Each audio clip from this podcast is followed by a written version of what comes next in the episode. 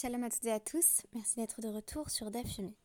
Aujourd'hui, je vous propose une petite marloquette les Shamaim, une discussion par podcast interposé avec mon beau-frère Charles Ackerman, qui nous présentait, à l'aide de son ami Alexis Rothgold, le podcast précédent sur le DAF 23 de la Maseret Moed Katan.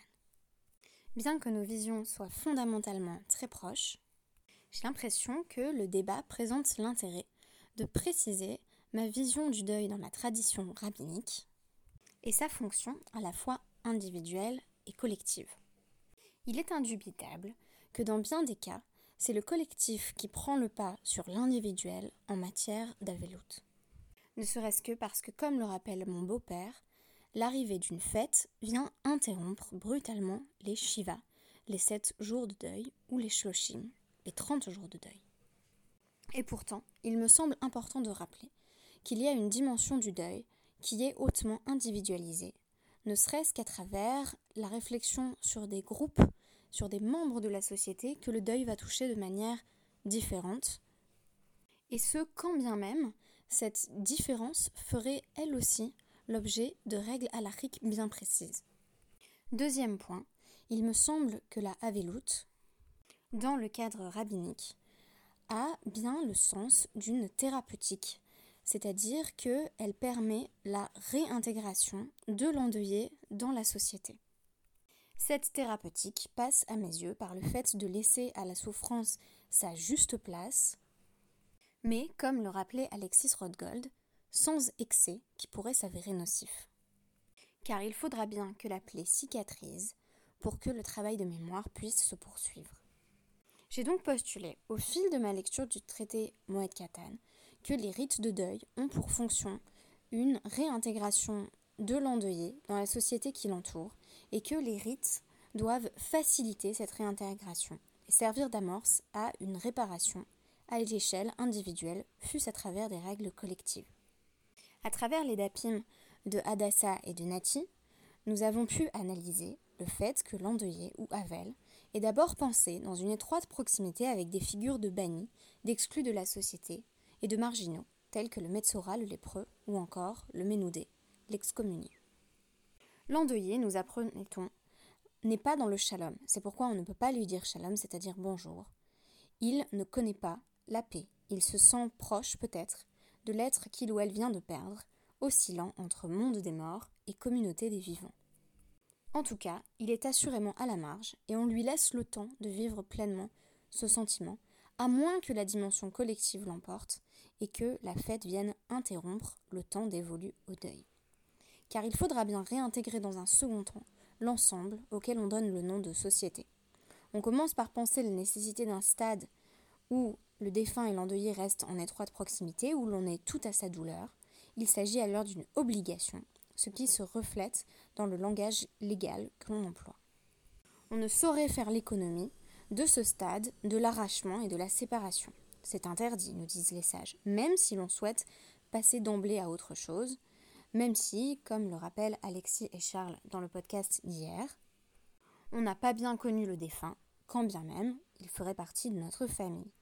Le déni est en ce sens impossible. On affirme qu'il te faut vivre ton deuil et que tu ne peux faire rien d'autre, ne serait-ce que pendant la période de deuil extrêmement intense des Shiva. Il n'y a rien d'autre qui ait de sens à ce moment-là, pas même l'étude, qui définit justement habituellement le domaine de la signification. On ne peut pas non plus mélanger la vie et la mort. C'est ce que nous allons apprendre à travers le DAF du jour. Rafram Bar Papa rapporte à ce sujet un passage de Evel Rabati, un petit traité consacré aux lois du deuil. Avel Assour, les Shamesh Mitato, Bime Evlo. Il est interdit à un endeuillé d'avoir des relations sexuelles pendant son deuil. Be'echad, chez Shimesh Mitato Bime Evlo. Shamtu Chazirim et Geviato. Il est arrivé qu'un jour, un homme a eu des relations sexuelles pendant sa période de deuil et son cadavre a ensuite été traîné par les cochons. Il s'est vautré dans la matérialité pure et sa mort a reflété cette déchéance. La thérapeutique du deuil passe, à mon sens, par le fait de laisser le temps au temps et de laisser le temps à l'extrême souffrance. Ce n'est pas le moment d'avoir des relations sexuelles, comme le rappelait Alexis, au sujet de ce sage qui épousa tout de suite la sœur de sa femme dès le décès de celle-ci, mais n'eut pas de relation sexuelle avec elle pendant une longue période, qui est définie par la Gemara comme étant une période de 30 jours. Il faut bien s'occuper des nécessités matérielles en somme, fût-ce pendant les shloshim, mais on ne peut pas d'emblée commencer à reconstruire. Il faut, là encore, laisser le temps de prendre la mesure de ce qui vient d'être détruit à travers la vie de la personne que l'on a perdue. Autre exemple de la nécessité de ne pas mélanger la vie et la mort, il est question, dans la suite de notre DAF, à l'intersection entre le Hamoud Aleph et le Hamoud Bet, d'un enfant qui serait mort dans les 30 premiers jours de sa vie, lo aleno, puissions-nous être épargnés en la matière. On affirme que pour un tel enfant, euh, l'enterrement peut être réalisé par une femme et deux hommes, qu'il n'y a pas de nécessité de rassembler tout un minyan, car il était courant à l'époque de la Guémara que les enfants meurent en bas âge. Abba Shaoul rajoute à ce sujet ou. Cet enfant peut même être enterré par un seul homme accompagné de deux femmes, bien que cela constituerait une situation de yichud, c'est-à-dire d'isolement entre un homme seul et deux femmes. Il faut savoir que le Shulchan Aruch Yoredea va trancher contre Abba Shaoul et affirmer que le yichud, l'isolement, n'est pas possible, même dans cette situation. Et pourtant, c'est l'idée d'Abba Shaoul qui trouve grâce à mes yeux, au sens où l'on peut dire que dans un moment aussi tragique que l'enterrement du tout jeune enfant, on n'a pas la tête à la séduction, et la situation de Yichud serait donc susceptible de ne pas poser problème puisque ce que l'on craint habituellement en matière de Yichud, c'est que des relations illicites aient lieu. Trancher contre Abba Shaoul, c'est affirmer en ce sens que la mort et l'amour sont malgré tout susceptibles de se mélanger. Pour illustrer ce propos, je citerai en le déformant un petit peu le poème de Pierre de Marbeuf Et la mère et l'amour ont la mer pour partage. Et la mort et l'amour ont la mer pour partage. Et la mort est ta mère, et l'amour est ta mère, l'on s'abîme en l'amour aussi bien qu'en la mer, car la mort et l'amour ne sont point sans orage. Nous avons vu jusqu'ici qu'à travers les rites de deuil, il s'agit de nous interdire de revenir trop vite à la vie quotidienne, à ses activités et à ses plaisirs, fussent-ils les plaisirs de l'amour. On est par exemple privé du confort minimal lorsqu'il est question de l'interdit de laver ses vêtements.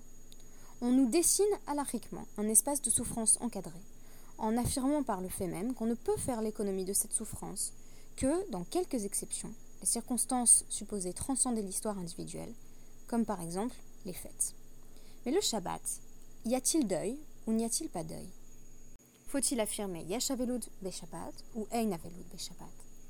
Ce que j'ai trouvé intéressant au sujet de la dimension individuelle du deuil, qui serait elle aussi parfois susceptible de l'emporter sur l'expérience collective, c'est que le Shabbat, il y a quand même encore un peu de deuil. Précisément, c'est la dimension intime et personnelle qui est préservée. Shmuel rapporte à ce sujet que Nuntav et Resh relèvent du Reshut. Nuntav et Resh signifie Nun, Neilat sandal, le fait de porter des chaussures, Tav, Tashmi Shamital, les relations sexuelles, et Resh, Rechitzat Yadayim, le fait de se laver les mains. Qu'est-ce que cela signifie? Qu'on a un reshoot à ce sujet Eh bien tout simplement que l'on a la possibilité de s'abstenir de porter des chaussures, d'avoir des relations sexuelles et de se laver les mains le Shabbat, quand bien même, a priori, il n'y a pas de deuil le Shabbat. Le Shura Aruch, Yoredea, Tav Aleph, tranche en ce sens. Shabbat et nomafsik avelut, ve ola le minyan shiva.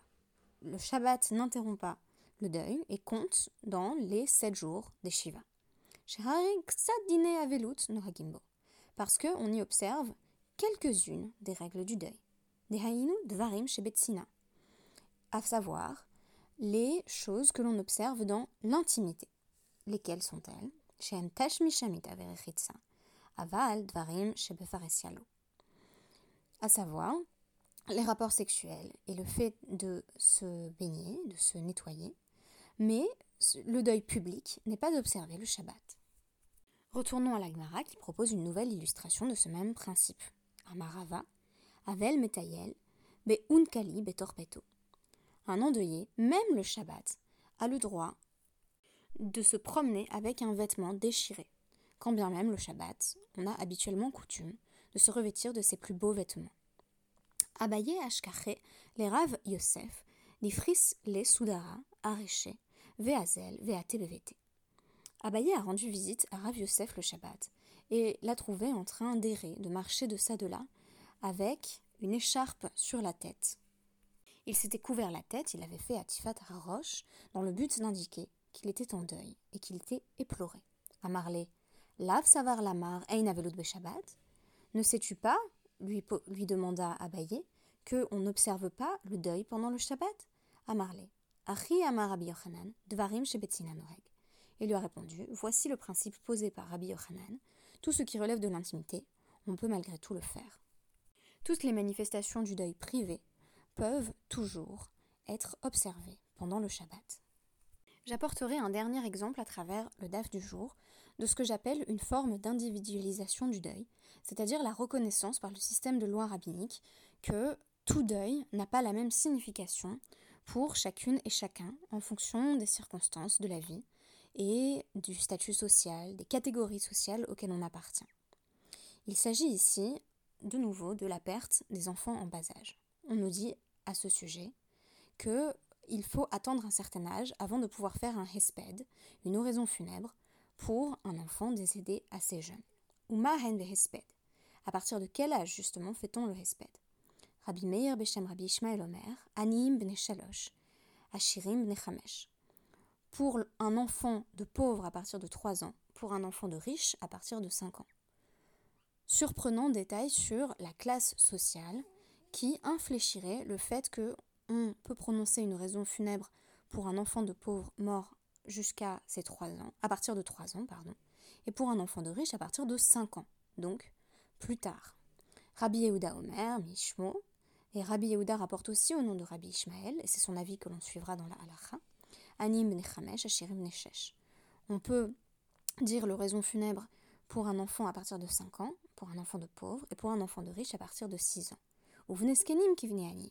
Et quand ce sont des personnes âgées qui perdent un enfant, c'est la même chose que pour les enfants des pauvres, c'est-à-dire qu'on fait leur oraison funèbre dès l'âge de 5 ans. Pourquoi? Eh bien tout simplement parce que on semble postuler ici la perte est plus grave pour les pauvres et les personnes âgées qui perdent alors tout ce qu'elles avaient. Tandis que pour les riches, cette mort, bien que dévastatrice, ne signifie pas une fin totale de son monde.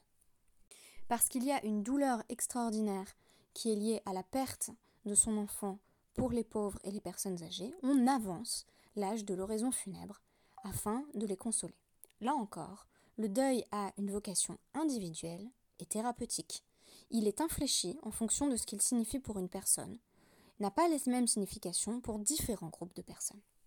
Il s'agit là d'une prise en compte de l'individualité qui me semble particulièrement remarquable, là où c'est la dimension collective qui semble triompher dans la plupart des cas. J'espère avoir montré deux choses à travers ce DAF. Tout d'abord, l'importance d'une dimension individuelle du deuil, qui prend en compte les spécificités du cas de chacun et chacune, comme dans les cas mentionnés par Alexis Rothgold, où il s'agit de se remarier peu de temps après la perte de son épouse parce que l'on est en devoir de construire un foyer ou d'assurer la survie du sien. Et par ailleurs, j'ai continué à essayer de montrer que le deuil avait une vocation thérapeutique et prenait en compte les spécificités et les besoins de différents groupes sociaux. Enfin, j'ai mis en valeur la nécessité en matière de deuil de séparer l'amour et la mort, bien que les règles du Yihoud ne s'efface pas en cas de deuil et que l'on ait donc besoin de réaffirmer que le temps du deuil n'est pas le temps de l'amour. Merci beaucoup et à demain.